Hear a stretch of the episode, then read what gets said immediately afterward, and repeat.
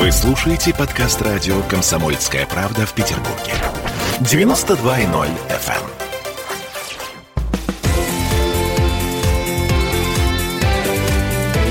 Картина недели.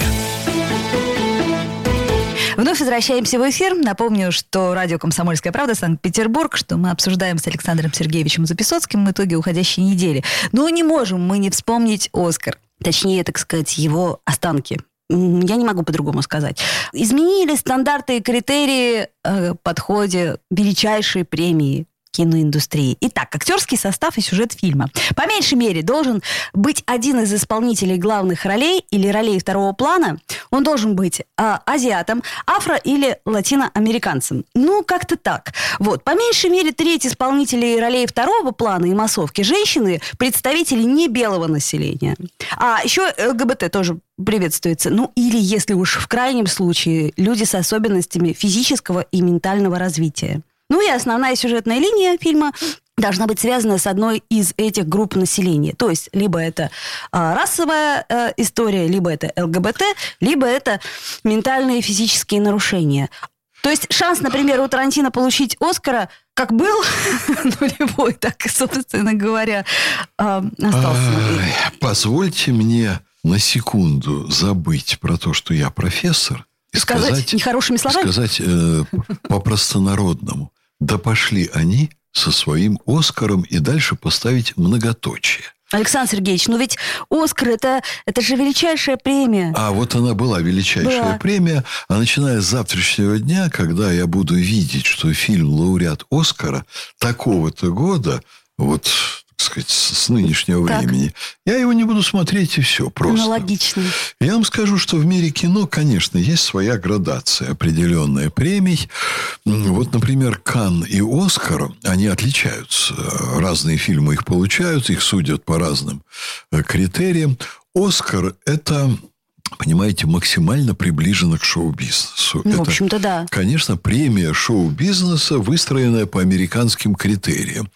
Канский фестиваль, на котором я многократно бывал, я раз 7-8 на него ездил, тоже, э, так сказать, от шоу-бизнеса премия, но она э, дается как бы более по европейским критериям, как бы по культурнее это все. Там уже так сказать, комплекс э, духовно-нравственных проблем, он тоже учитывается.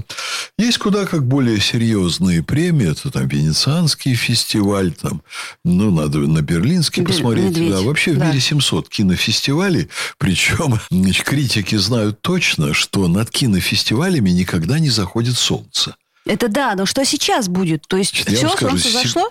А, я о чем говорю? Да нет, оно никогда не заходит. Потому что по всему миру 700 кинофестивалей от Аргентины до Выборга. И вот это очень любопытно. Я для себя выяснил, я с этой профессиональной средой общался.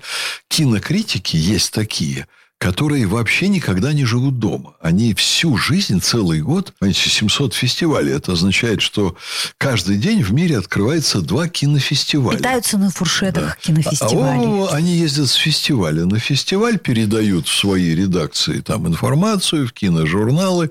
Вот есть такая, так сказать, очень сплоченная тусовка. Приходит зима, они едут в другое полушарие, в том полушарии зима, они едут еще куда-то. Другие фестивали примут большее значение. Я вам скажу, что мы являемся свидетелями распада очень молодой и очень важной для человечества американской культуры.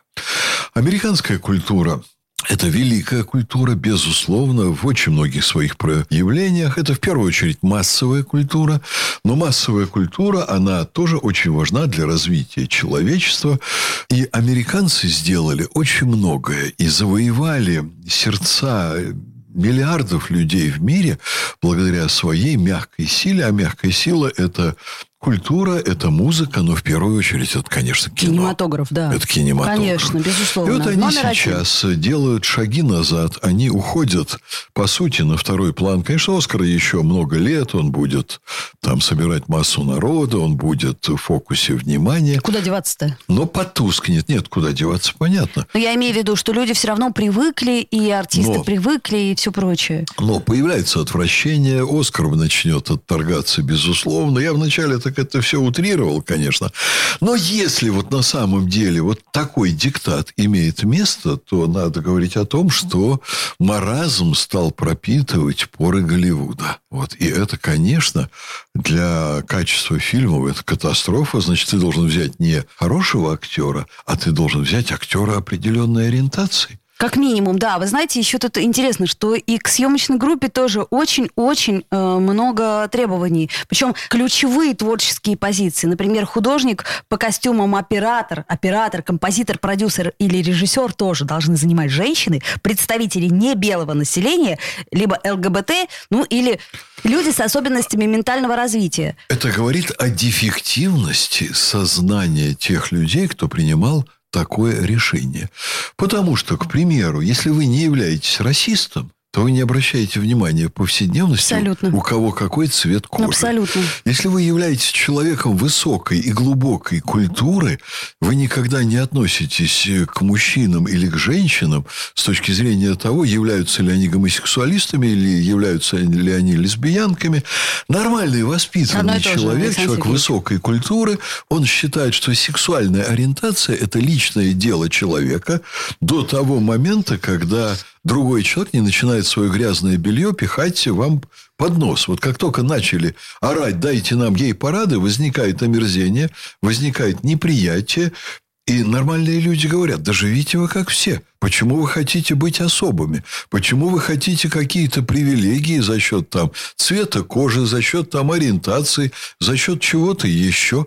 Да постройте вы нормальное общество. Не российское, не ксенофобское, с нормальным отношением к людям вокруг. И живите вы в нормальном обществе. Вот сейчас американцы показали, что они создали глубоко дефективное, глубоко аморальное, глубоко больное общество, в котором вот, я никогда не стремился переехать в Соединенные Штаты, но я бы в таком обществе жить не хотел никогда и ни за какие материальные блага. Ну, логично. Даже сюжетная линия, еще раз напомню, должна быть связана с одной из этих групп населения. То есть творец не может выбирать, если он, конечно, хочет получить Оскар, а, ни тему, ни артистов, ни, черт побери, съемочную группу. А ведь в этом и заключается успех. Есть еще один шанс. Можно, например, тому же э, Тарантино или еще кому признаться. Ладно, черт с вами, я гомосексуалист можно я буду снимать, что хочу? Да, можно я сниму, что хочу. Шутки шутками, но вот когда-то я, когда приезжал в Соединенные Штаты, я многие страны видел, и лет 20 назад я был убежден, что Соединенные Штаты по образу жизни для меня страна номер два, потому что у них э, созданы очень хорошие условия для э, того, чтобы вот в их жизнь входили люди из других культур. Это правда, да. Я себе говорил, я никогда не покину родину, но мне страшно нравится, как у них все это организовано для иностранцев. Когда я сейчас приезжаю в Соединенные Соединенные Штаты, я вижу страну, которая охвачена глубоким гниением, экономическим, культурным, идеологическим, социальным. Я вижу гибнущую цивилизацию, великую гибнущую цивилизацию, к огромному сожалению. Оскар как лакмусовая бумажка этой цивилизации, ну, к сожалению, остается только снять шляпу и сказать, жаль, что так вышло. Александр Сергеевич Записоцкий и Ольга Маркина мы обсудили, на наш взгляд, самые важные события уходящей недели. До встречи. Картина недели.